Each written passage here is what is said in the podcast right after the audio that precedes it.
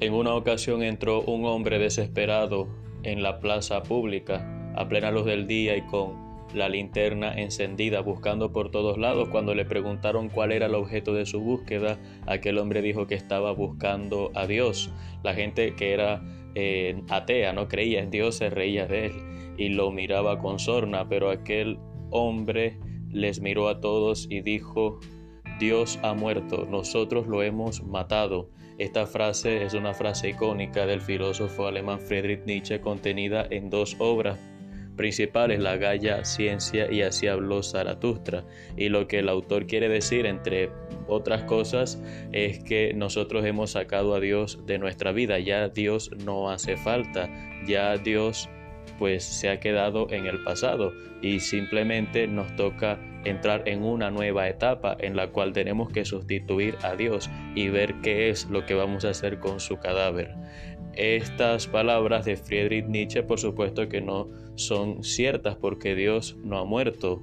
Cristo vive y la fe no se acabará nunca. Sin embargo, con lo que estamos celebrando hoy, el Domingo de la Pasión del Señor, también podemos reflexionar un poco y decir que Dios pasó por el trance de la muerte porque nosotros a Cristo lo juzgamos, nosotros a Cristo lo crucificamos, hicimos que Él pagara el castigo que nosotros debíamos eh, merecer por nuestros pecados. El único justo era Cristo y se ofreció libremente por nosotros. De eso se trata la liturgia de hoy, de que Cristo entra con palmas a Jerusalén y todos los judíos lo reciben con, con los signos propios del mesianismo. Los judíos que estaban también subiendo hacia Jerusalén a celebrar la Pascua. Pero los judíos de Jerusalén, cuando ven toda aquella muchedumbre y aquella algarabía, se preguntan, ¿y quién es este?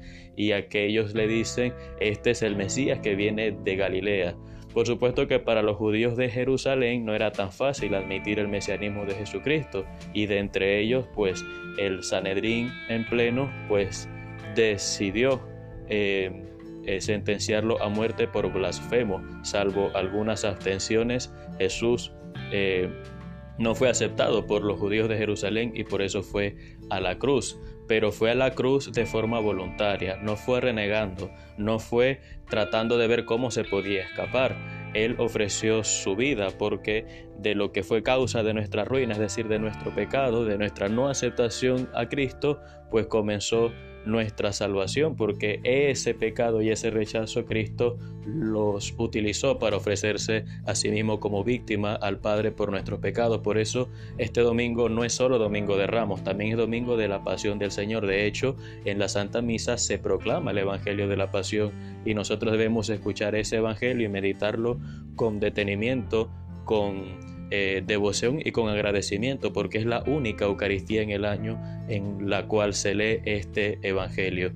Vamos a espiritualmente pues a darle muchas gracias a Dios y a ir a nuestras Biblias en el Evangelio según San Mateo, leer esos pasajes donde Cristo es juzgado a muerte, donde Cristo es crucificado y con recogimiento agradezcámosle a Dios todo el amor que nos ha manifestado en su Hijo Jesucristo. Que Dios te bendiga.